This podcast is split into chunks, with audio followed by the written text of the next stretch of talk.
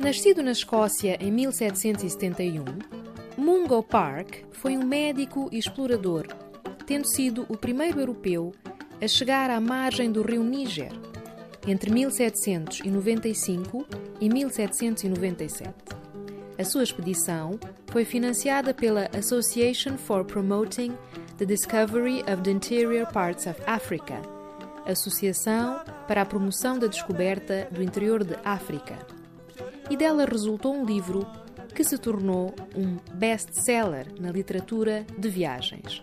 Travels in the Interior Districts of Africa, ou Viagens às Regiões do Interior de África, publicado em 1799. Mungo Park faleceu em 1805, a quando de uma segunda expedição em território africano.